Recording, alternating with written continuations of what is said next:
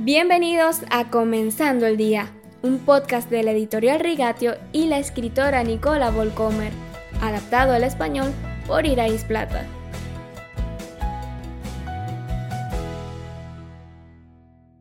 Diferentes mundos con diferentes formas de pensar siguen chocando en la Biblia. Una historia particularmente llamativa del Antiguo Testamento ocupa 42 capítulos de lectura tediosa.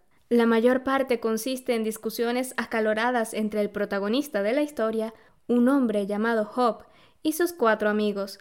Se cree que la serie de catástrofes devastadoras en la vida de Job que desencadenan este conflicto ocurrió en algún momento entre la época de Noé y la época de Abraham. El problema es tan complejo como la vida misma, una fracción religiosa contra otra fracción religiosa, ambas con retórica espiritual.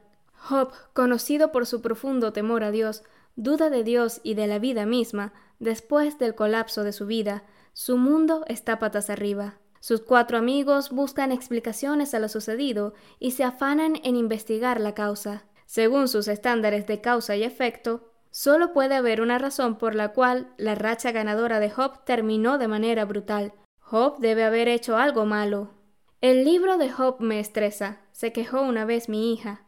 Simplemente no sabes quién tiene la razón. Sus amigos hablan mucho, pero también dicen cosas muy ingeniosas. ¿Quién es el villano aquí? ¿Quién es el héroe aquí? No siempre tiene que haber un villano y un héroe. Poco sabe Job que su destino es el resultado de un trato entre Satanás y Dios. Satanás apuesta a que Job renunciará a su fe una vez que le quiten su bendición.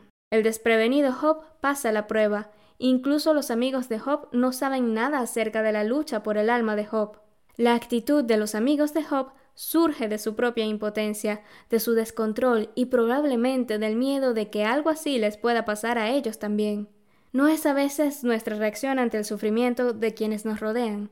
Qué rápido queremos buscar causas, sentirnos importantes como expertos, señalar a otros. A veces el silencio es el mejor consejo, como de hecho actúan estos amigos de Job al principio de la historia en Job capítulo 2 versículo 13 dejar que las cosas sucedan, no formarse opiniones, estar ahí para los demás, llorar con ellos, aguantar con ellos y esperar en el Señor.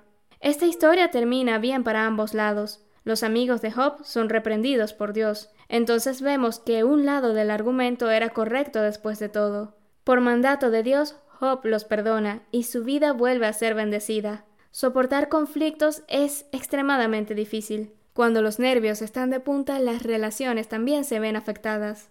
A veces, el consejo de Dios se revela solo con el paso del tiempo. De esta historia de Job y sus amigos podemos sacar algo en claro, algo que podemos incorporar a nuestras vidas. Aprendamos a mirar al Señor, incluso en momentos dolorosos y conflictivos.